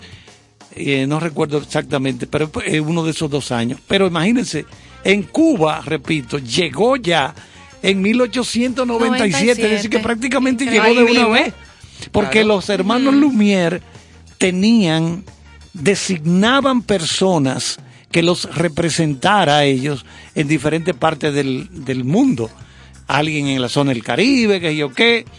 Entonces Gabriel Veire llevó el primer cinematógrafo a La Habana y lo llevó desde México. O sea, el primer aparato de proyectar películas. La primera presentación se llevó a cabo en el Paseo del Prado número 126, al lado del Teatro Tacón, hoy llamado Gran Teatro de La Habana. Aquí alguien sabe cuándo llegó el cinematógrafo a, a República Los Dominicana. otros días. No, no, no. ¿Y dónde? ¿En qué ciudad? Puerto Charles. Plata. ¿Aquí? Puerto Plata. No me digas. Fue la primera ciudad que tuvo cine. ¿Tú ves? Eso yo no lo sabía. Eso del cinematógrafo me evoca eh, eh, la- una de mis me- películas favoritas de toda mi vida, que se llama Cinema Paradiso. Cinema Paradiso. Qué Muy buena. hermosa película. Y el tema de esa película, Y de musicalmente Ennio- hablando. Ennio Morricone, que murió ya. Increíble. Y, y esa película, la historia que tiene, que es como para eh, Cinema Paradiso, yo la veo, yo me la sé entera. Sí, sí. y yo Deja lloro con tú mi pío repites. cada vez que la veo, como que no importa. Sí, sí, es Cuéntanos, Johanna, ¿qué Interesante, tienes? interesante. Continuando con la historia, así como decía el profesor eh, Charles, claro que sí, eh, el inicio de la producción cinematográfica produjo ese inicio, de una vez dio, salió a la luz unas 80 películas completas. Eso fue antes del triunfo de la Revolución Cubana en 1959. En su ma- gran mayoría esas películas trataban sobre melodramas, esa era como la temática. Telenovelas. Después del, del triunfo de la revolución, se entra el cine entra en esa época conocida como la época de oro del cine cubano. Y muchos jóvenes incursionaron en el séptimo arte, realizando proyectos cinematográficos que se conocían bajo el nombre o este movimiento del free cinema. Sí, el ¿Verdad, cinema profesor? libre. El cine libre, exacto. Exacto, y ahí cambiaban un poquito ya más lo- el, el contenido, los proyectos cinematográficos tenían eh, más cotidianidad, empezaron a evolucionar, y- pero eran igualmente perseguidos porque muchos de estos contenidos no estaban eh, aprobados por el, por Por el el Estado, régimen, sí. exactamente. Entonces sufrieron mucha persecución estos productores o jóvenes productores de, de esa época. Igual se vale decir que todavía, hoy en día, eh, Cuba eh, es una de las locaciones eh, predilectas de Hollywood. O sea, hay muchos eh, lugares que Hollywood prefiere y que encuentra en la isla para realizar sus Sí, producciones. Hace poco se hizo una de Rápido y Furioso. Exacto. Allí comienza con... Pero Rápido y Furioso parte de 63. Sí, ya eso- va por ahí, sí. Por ejemplo, Cabaret Tropicana, uno de esos lugares que le gusta a los directores. Sí. El Hotel Nacional, el icónico Hotel Nacional. La heladería Copelia. Ahora la gente se pregunta por qué escogieron a Santo Domingo para recrear a Cuba en El Padrino 2 y no se fueron allá. Lo que Quizá pasa es no que- pudieron. lo que- no, lo que pasa es que en primer lugar la Paramount Pictures pertenecía a la Golf and Western. Lógicamente, ahí viene el Entonces, conflicto. Ahí, estaba, ahí el señor eh, Bluthorn, Charles Bluthorn, estaba vivo todavía, 72, que fue que se filmó El Padrino 2 aquí, y el señor Charles Bluthorn dijo, no, pero podemos recrear a Cuba en República Santo Domingo. Se hizo una gran Claro. inversión. Se hizo una inversión interesante. Yo creo que la, la inversión más grande realizada en República Dominicana. Claro, hay, inversiones actuales que. Hay unas escenas ahí en el Parque Independencia. No, maravilloso. de la glorieta atrás y toda la Sí, cosa. que pero- se el parque presta. Riquillo, el parque Riquillo. ¿Eso se- fue en el Riquillo? Se, se filmó mucho, sí. También, pero en el Sí. Independencia también se filmó y en el Hotel Embajador y en el Jaragua Viejo. Yo no sé si usted ha Y en la feria Sí. y en la el agua y luz. Sí, en la concha. Prepararon esa concha El y todo. Claro, sí, donde sí. exactamente. En el momento del nightclub fue ahí. Del 31 de diciembre, cuando sale Batista. Claro. Exactamente. Yo eh, tuve la experiencia. Yo tenía un establecimiento en la zona colonial. Se llamaba Murano. Y. Yo me acuerdo. Ah, qué bueno. Ujú. Eh, Yo fui Ay, gracias. varias veces. Eh, la película de, Lo- de Lost City, que De fue, García. fue producida nuestro amigo. Ahora voy a emular tu, Sí, sí, claro, claro. tu actitud. Mi amigo eh, estrecho, o sea, estamos hablando de íntimo. Sí, claro. Eh, Se criaron juntos. Sí, no, no, desde pequeño. Tocamos percusión juntos, para que sepan. Entonces, si él me oye, Y este amigo, y este amigo que olvidado. tuvimos, tuvimos la oportunidad de grabar en la locación de, de Murano parte de las escenas de esa película de Los City. Me recuerdo como ahora, grandes amigos músicos dominicanos, era como un baile. Y estuvo participando la, la excelente actriz eh, Mía Sastre.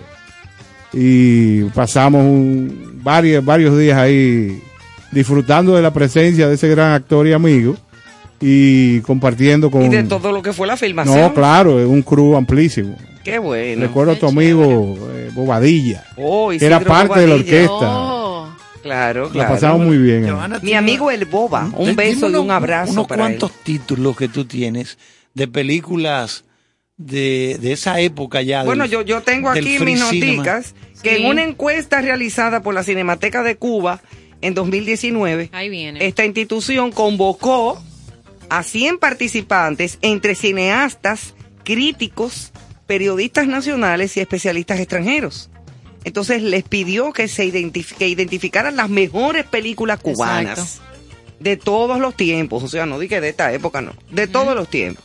Ellos seleccionaron 20 filmes eh, realizados en los últimos 60 años y a partir de esos resultados en Pan American World, así como lo diría Carlos World, sí, porque hay que hacerlo así. Muy bien, muy bien. Disfruto tu dicción. Muy bien. Sí, no, eso es así. no nos dejemos opacar. Muy bien. Nos quedamos con 10 películas de las 20, bajaron a 10, que han dejado una profunda huella en la cinematografía cubana, tales como Memorias del Subdesarrollo, Vino aquí. Lucía, Vino aquí también. Fresa y Chocolate. Que es la de, Chocolate. la- esa Tremenda es- pieza. Esa es la de Perú, la de Perugorría, que hace el papel de un homosexual. Exactamente. La Bella de la Alhambra, Clandestinos, La muerte de un burócrata. No la muerte en Jipe. No. José Martí, El ojo del canario, entre otros. Hay que cantante. decir que, miren, No. muchas de esas películas, Bárbaro. muchas de esas películas las trajo a este país Arturo Rodríguez, Rodríguez. Fernández. Qué, buen, Que en paz descanse. qué buena mención. ¿eh? Arturo Rodríguez Buena mención. se preocupó de traer ese tipo de cine cubano Sí. que no tenía distribución, porque aquí lo que se distribuye es el cine estadounidense. Comercial. Así, claro. si tú no haces un esfuerzo por otro lado, o la vemos ahora en las plataformas, que vemos todas esas películas que van a festivales como la Sundance, el Festival de Toronto, la Mostra de Venecia, la Berlinale. La vemos a través de... Hay un canal de HBO que es Mundi, que ahí si toda la noche te ponen una película que no es ese cine norteamericano. Que es cine independiente. Exacto, cine independiente. Entonces Arturo trae- trajo muchas películas de Brasil, como Pichot, Sí. trajo mucho cine de, de esas películas. Cubano. Cubano. Y a él se le debe eso, el esfuerzo que hacía. No, no, no. El trabajo que hizo realmente fue eh, eh, encomiable con respecto a la cinematografía. Un hombre sumamente leído y culto con respecto a eso, conocedor sí, sí, sí, de cine y con buen gusto. Yo creo que ha sido, Bien. ha sido la Arturo persona. encantador. Para, para mí ha sido la persona, no solamente que tenía la mejor biblioteca de, de cine, todas esas biografías en inglés, en español, bueno. Sí. eh, no solamente eso, sino que dudo que haya otro dominicano que haya establecido relaciones de amistad con tanta gente del cine. Es así. Sí, eso es verdad. Por ejemplo, yo conocí con él, pues yo le ayudaba en Raintel, él hacía algo. Y él hizo muy buen dúo con Armando Almanzar Sí, siempre. exacto.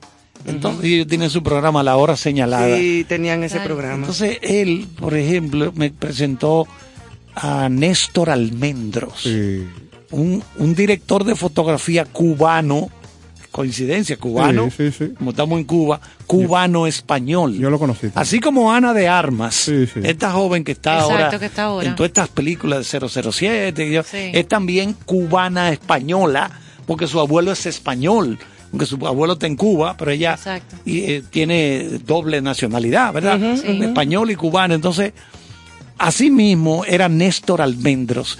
Néstor ganó el Oscar a Mejor Fotografía por una de las primeras películas de Richard Gere, que fue una película que se filmó precioso, esos trigales en Estados Unidos. Eh, Deja ver si me acuerdo el título. De, ahora no me recuerdo del título de la película, pero Que la protagonizó Richard Gere. Richard Gere, exactamente. Jovencito estaba él y Néstor, Néstor Almendros. Bueno, Néstor trabajó mucho con François Truffaut, con el gran director francés. Por ejemplo, él fotografió L'Enfant Sauvage, el niño salvaje. Porque él, dentro de todas esas cosas que organizaba Arturo con, con eh, Néstor, que era su amigo, Pero no el de aquí, no es Néstor. no, no, no, es tocayo de Néstor Caro, pero Néstor Almendros. Así que no el de aquí. no. Entonces, sí. Néstor, eh, un día organizaron algo muy bonito en el antiguo cine élite, donde yo estuve cerquitita ahí. Ay, qué chulo era el élite. Sí, ¿eh? sí. Y entonces él le explicó cómo se filmó la escena en que el niño salvaje, película de François, digo nuestro, claro, está François Truffaut, Sí, con quien tú te criaste. Claro, claro. Eh, le sugirió, porque los grandes directores escuchan a sus aliados, a las personas con las que trabajan. ¿Qué tú, qué tú crees de iluminar esto? Y le dijo, eso lo explicó Néstor, me acuerdo como ahora, dijo, no, no, no, eso no llevará a iluminación. Vamos a prender la, la vela y es la, la primera vez que el niño salvaje entra en contacto con el fuego. Y dijo, vamos a dejar eso sin ninguna iluminación O sea artificial. que realmente la, la luz que había para la toma era la de la vela. Natural ahí. Pero Óyeme. Muy chulo eso. Días Y del cielo, ahí viene la canción, apágame la vela. Días Sí, del cielo, Apaga la vela. María, apágame Mucho la vela. durante No, y en también- dañar la escena. Y Mucho también, durante. y también eh, presentó lo que se llama en cine una, una toma, pero que no para nunca. Secuencia, un plano, se-. Plano Bueno, secuencia primero hay que llama. explicar a la gente qué es un plano en cine. ¿Qué es un plano? El plano es en el momento en que la cámara abre Comienza a rodar. hasta que cierra. Correcto. Si por ejemplo Néstor y yo estamos hablando y, y se primero se graba de un lado, Y después. bueno, pero yo te, yo te dije que había que entregarle el dinero, Néstor, a esa persona, que yo qué. Y aquí Entonces, tenemos la la, misma, la misma conversación se toma primero Y la cara mía secuestros, ¿no? y, ¿Cómo de- los y de- y después la toma la, es a él. Entonces, pero cada vez que cambia, pa, pa, en, la, en la sala de edición, cada cosa de ese es un plano. Pa, pa, Sí, Entonces, sí. ¿qué es lo que es un plano secuencia? Es cuando la cámara no cierra nunca Que y hay que hacer la escena completa. Entonces él explicó un momento de la película la l'histoire d'Adèle H, la historia de Adela H, la hija de Víctor Hugo, que en la vida real se enamoró como loca de un teniente del ejército napoleónico allá en Francia. Se volvió loca ella, loca de amarrarla. Y sale amarrada en la película y Claro que sí, sale amarrada. Entonces, el plano secuencia le, va, le cae atrás a la Claro. persona que le va a llevar como un mensaje de ella, una carta o algo. Esas tomas son maravillosas cuando se hacen bien, mira eso. Le voy a, le voy a Ah, pedir, Ahí, ahí es que ya se la le voy a pedir la- encarecidamente, le voy a pedir encarecidamente que no me utilice de ejemplo, porque yo, ni yo le debo un dinero a usted, ni tenemos que hablar de a quién Ni yo le voy a entregar un dinero. Ni tú tienes Entonces, clavo. Tenga la amabilidad. El otro día eran unos esclavos. que compré unos esclavos. ¿Tú te imaginas película- los derechos humanos atrás de mí? 500 esclavos compró caro. ¿Me está entendiendo? 500. Es un yo, problema. Yo Y voy, ahora- sa- va y salgo en el Caribe. y en ahora el de- listín diario. Y ahora un dinero. No, y ahora debo un dinero. Mira, dice aquí que Días del Cielo fue el ganador de la Days of película. Heaven, exactamente. que no nos exacto, of Heaven le dio el Oscar Días a del Néstor. Almendros Exacto. en la categoría de cinematography, que es mejor fotografía. Mejor Excelente fotografía. The best photography. Y nominado cuatro que, veces. que yo tengo eh, experiencias muy agradables de mi niñez y juventud. Porque mi padre era abogado de Wometco. Wometco era la compañía que distribuía las películas en el país. Entonces, por esa relación, nosotros teníamos eh, acceso a los cines de Wometco de manera ilimitada. Entonces, yo me pasé mi niñez, por ejemplo. Yendo al cine. Para que ustedes sepan, Gris, no Saturday Night Fever, porque en ese momento yo no tenía la edad, pero Gris, yo tengo que haberla visto 30 o 40 veces. O sea, es una cosa, Te- te- una experiencia en el te- cine. te gustó mucho. No, no, no, porque era musical. Entonces, ese efecto John fue Travolta, maravilloso. Olivia Newton- John, exactamente. claro. Y por otra parte, hablando de esa regia figura del cine en República Dominicana, eh, Arturo Rodríguez Fernández, yo en un momento manejé la cafetería de Cineplex por la benevolencia de, de su propietario. Y Oye, Néstor, pero usted, usted ha trabajado. Se la mucho, Néstor. mucho, mucho, Usted ha trabajado mucho, don Néstor. Sí, sí, sí. Sí, pero eso es bueno, eso es Y, bueno. y recuerdo eh, con mucho aprecio eh, la, el evento que se hizo para la película Drácula, que fue un, un evento muy interesante y Arturo fue que armó eh, con los críticos, o sea, todo lo que pasó allí. Y él era una persona de mucha confianza de los dueños de Cineplex. Y Porque sabía mucho. no, no, no, no. Y, y aportaba, oye, al cine como ustedes no se imaginan. Como nadie aquí. Una gran figura Él del era cine. un, Sí. un enamorado del cine. Incluso él escribía dos columnas.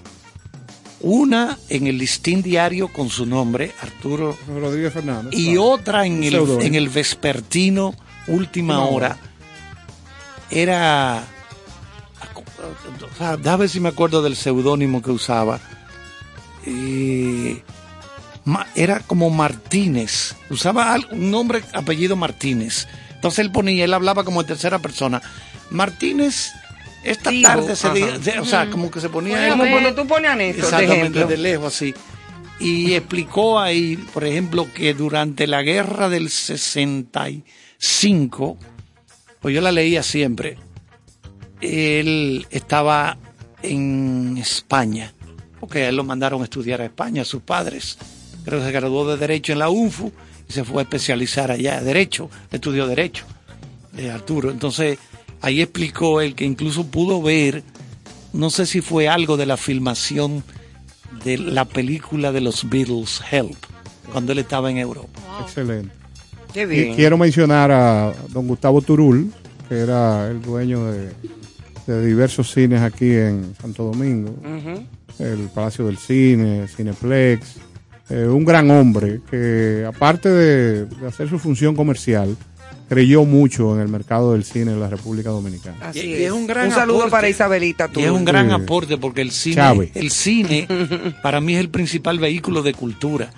La mayoría de la gente quizá no va a leer nunca el nombre de la rosa de Humberto Eco, Motrócolo. Claro, claro. Un libro Pero a amplísimo. través del que, que se lo dejan audiovisual. caer. ¡Tum! Mira, es un, blo- es un blog de ocho. Ustedes no saben el golpe que él mismo se acaba de dar él con su mano. Lo está contando por Pero, milagro. pero la película con Sean Connery sobre ese libro sí lo ven Claro, millones de personas en el mundo. Claro que sí. porque Humberto Eco no era fácil. Y oye, me increíble lo de Sean Connery, que es un hombre que a su edad sigue viéndose tan interesante.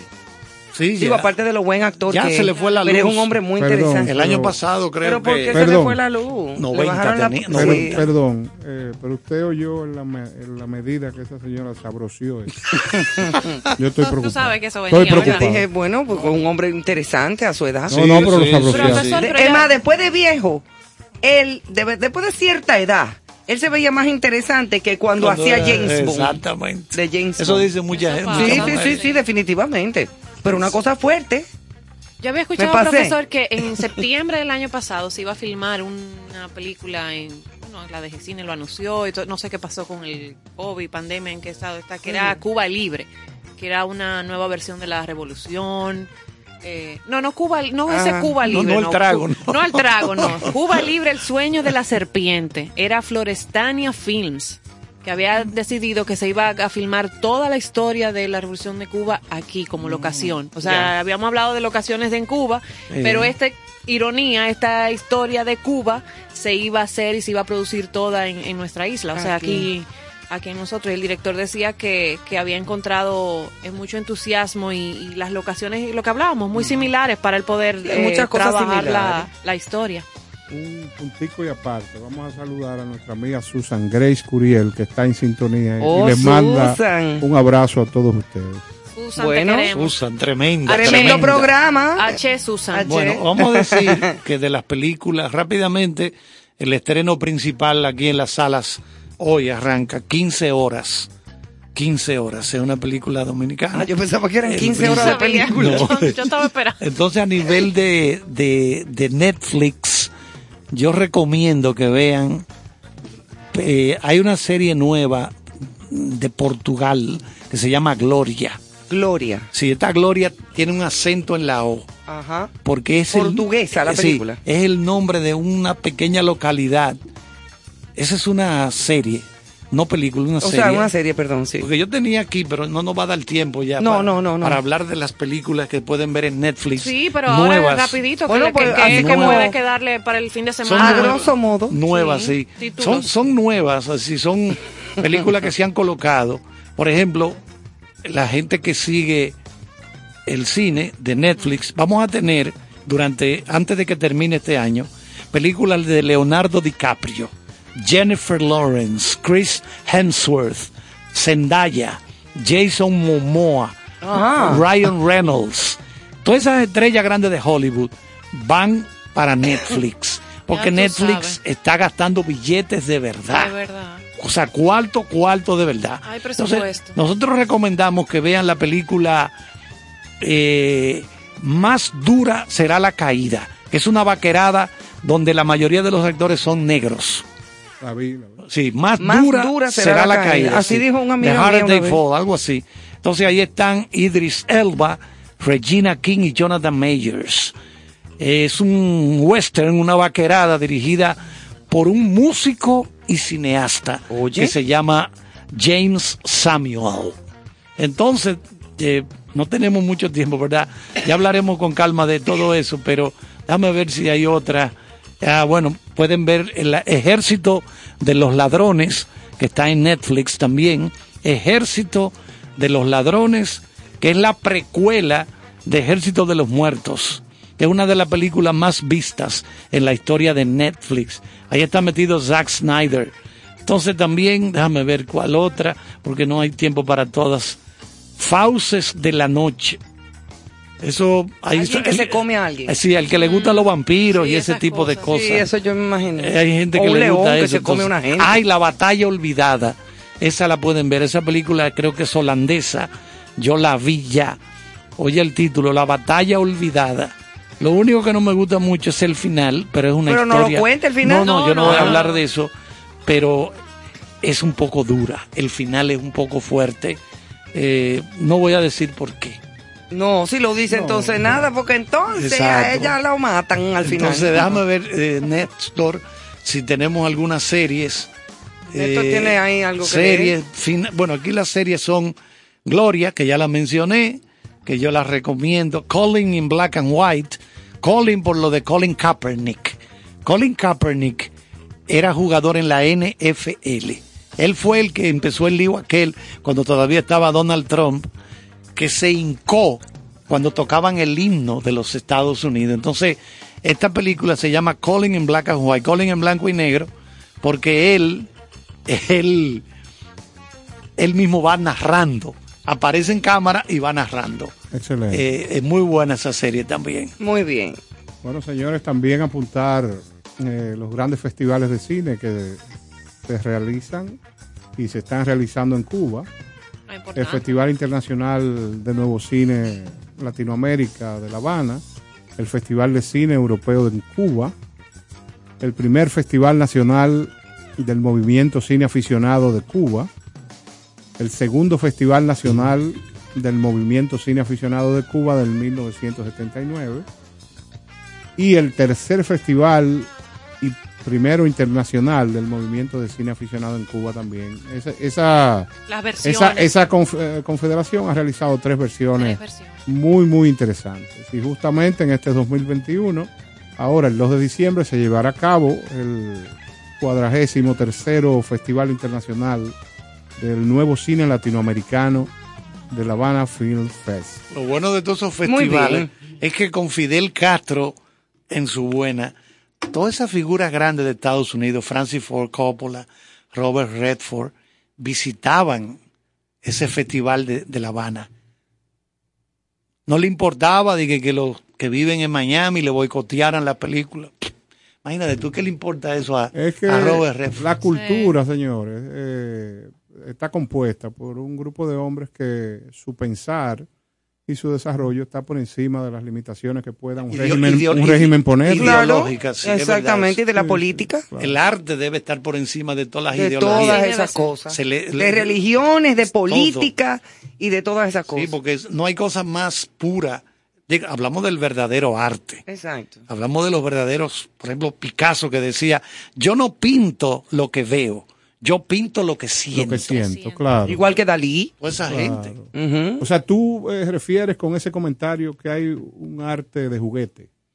Bueno, es que no, eso no es arte. Lo que hay de mucha gente enganchada a la música, Artista. artista, al artitaje. Usted- eso es farandulería, eso es farándula. ¿Usted cree que debiéramos de gestionar un, un J2 o un organismo de inteligencia que limite la entrada al arte de muchos que están intentando no, hacerlo? No, no, no, No no, caigas, porque eso Carlos. tiene su público. O sea, hay un público cuya reserva de conocimientos No te dejes llevar. no es muy amplia. Claro, y lo que Y tienen es una, un paramecio. Entonces, esa gente, Ah, bueno, esa gente- ah, bueno. y esa gente consume eso. O sea, pero no deje y no olvide que la cultura es lo más grande que puede abrazar cualquiera. Bellísima Yo estoy de acuerdo frase. con eso, porque es que la cultura, y por eso defendimos siempre lo del cine, porque se le intentaron poner trabas a la llegada de las películas de fuera. Sí, sí, impuestos, que, que yo qué, dijeron, señores, eso es cultura para el populacho, para el pueblo. ¿Cuánto cuesta una taquilla? Él es el entretenimiento más barato al que usted asiste, porque ya toda esta plataforma tú pagas 10 dólares al mes y tú tienes un paquetón de cosas. Basura, Ha cosas cambiado. buenas, de todo. Ha Y cambiado. ya eso es tu Claro. elección. Pero es la, la tecnología que ha avanzado mucho, que te permite que tú tengas en tu casa plataformas como Disney Plus, Netflix, la que sea, y tú ves por dos cheles, tú ves qué sé yo, un entero. Pero antes, todavía ahora, la entrada más barata de un evento donde tú vas y te sientas y- es el cine. Y eso no puede, uno no puede bloquear eso, porque es un vehículo de cultura para las mayorías.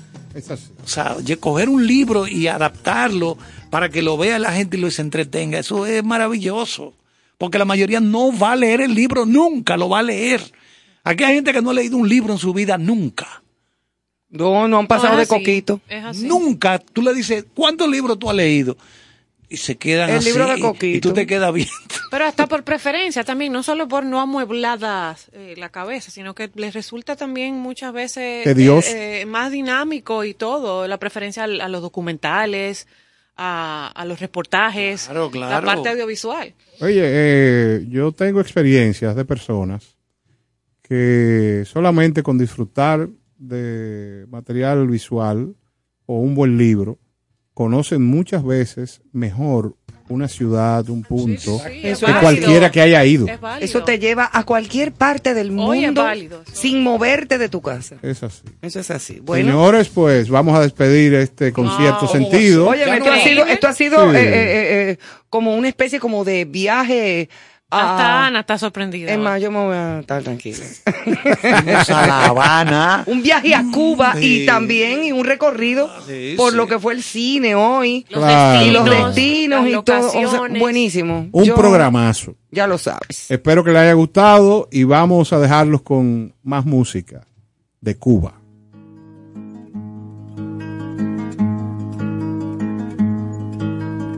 Siempre que se hace una historia, se habla de un viejo, de un niño de sí. Pero mi historia es difícil. No voy a hablarles de un hombre común. Haré la historia de un ser de otro mundo, de un animal de galaxia. Es una historia que tiene que ver con el curso de la Vía Láctea. Es una historia enterrada, es sobre un ser de la nada.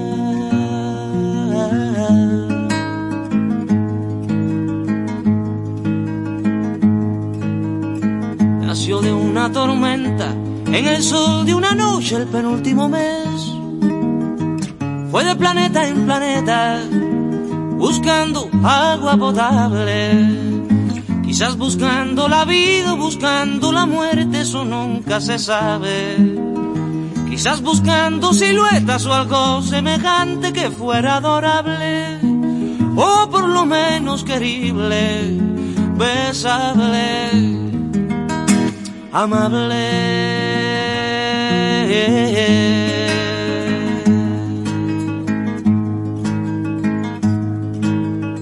Él descubrió que las minas del rey Salomón se hallaban en el cielo y no en el África ardiente, como pensaba la gente.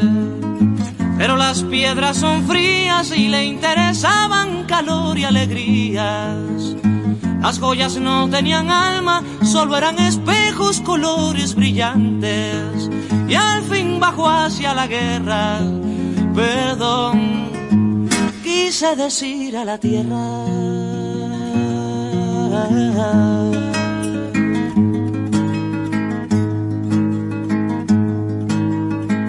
La historia de un golpe, sintió en su cabeza cristales molidos y comprendió que la guerra era la paz del futuro.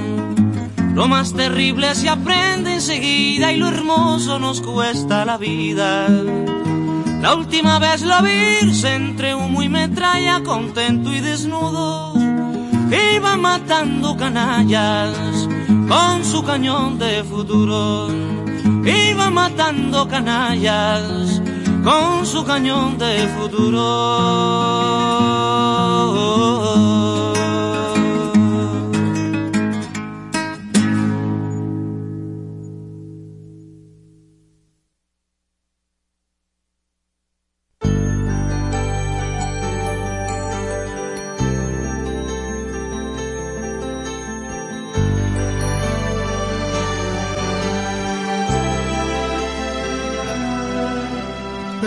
Perdóname todo si es que te ofendí.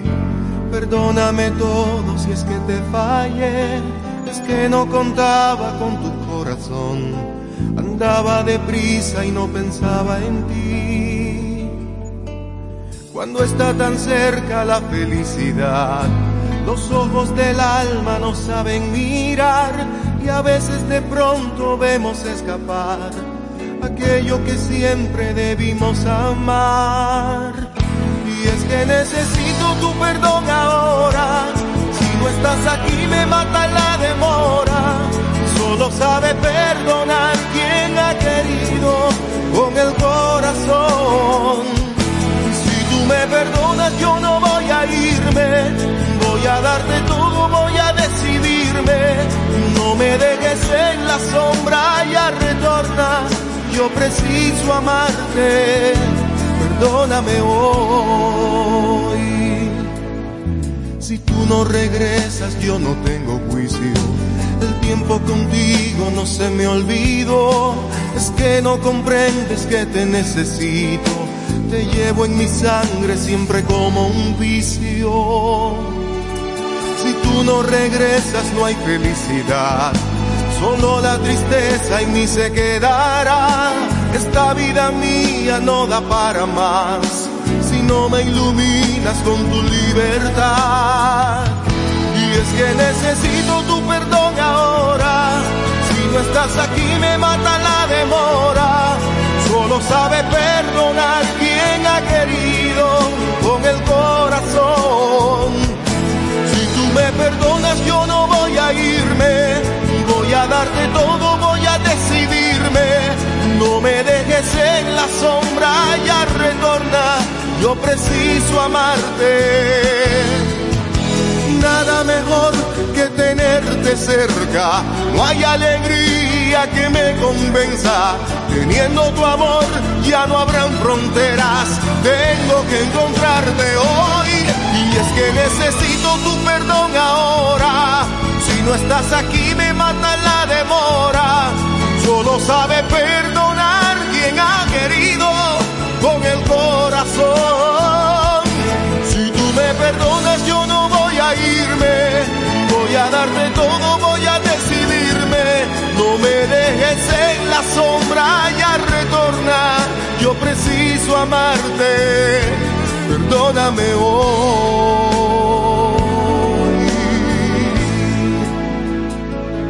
Perdóname hoy.